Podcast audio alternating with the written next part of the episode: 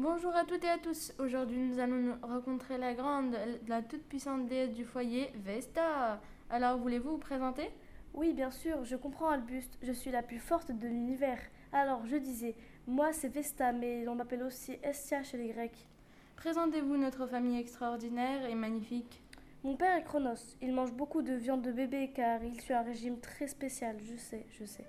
Et ma mère est Rhea, j'ai deux sœurs, Junon et Cérès, et trois frères, Jupiter, Pluton et Neptune. Quelle est ta fonction générale?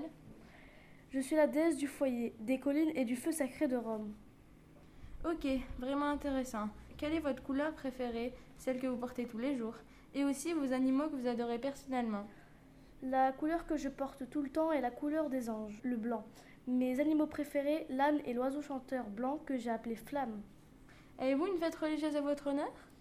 Oui, bien sûr, les Vestalia sont une fête religieuse en mon honneur. Je suis la déesse du foyer et l'on brûle continuellement le feu sacré de Rome. Avez-vous une anecdote à nous raconter, Vesta? Vous savez que nos auditeurs adorent les anecdotes. Euh, oui, bien sûr. Je suis certaine que vous ne savez pas que mon frère Jupiter voulait m'épouser, mais moi je ne pense pas que j'aimerais avoir un conjoint.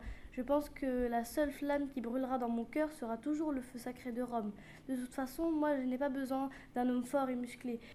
J'ai beaucoup de belles femmes qui sont à mon service, les Vestales, mes jeunes prêtresses. Je pense qu'on va s'arrêter là pour cette soirée enflammée avec Vesta. Au revoir et à bientôt sur Olympus 3000.